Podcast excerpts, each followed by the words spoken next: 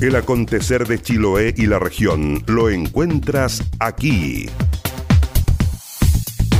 Bienvenidos a una nueva edición informativa el consultorio Manuel Ferreira ya está habilitado con una serie de adecuaciones sanitarias para atender urgencias de nivel C4 y C5 a partir del día lunes 6 de abril próximo, indicó el alcalde Carlos Gómez en una visita para verificar en terreno el avance de esta implementación.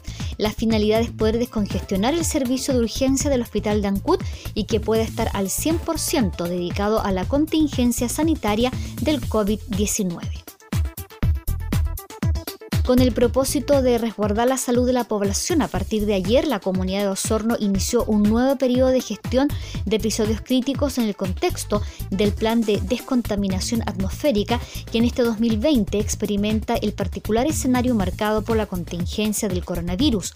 El periodo que se extenderá hasta el 30 de septiembre del presente año contempla la constante evaluación de calidad del aire en la comuna junto a las medidas de restricción y sus respectivas fiscalizaciones por parte de las entidades pertinentes en periodos de preemergencia y emergencia ambiental, a fin de disminuir los índices de contaminación atmosférica en el radio urbano.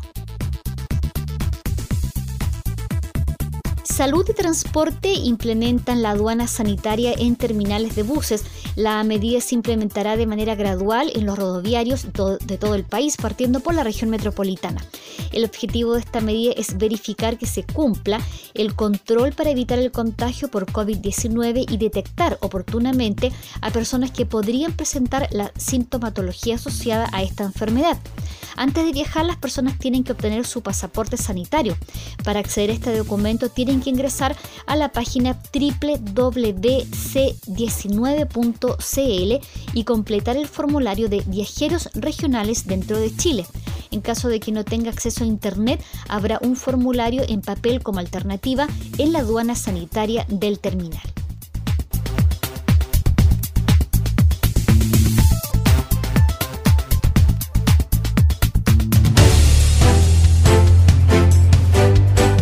En esta hora presenta 16 grados y de nublado pasará a nubosidad parcial por la tarde.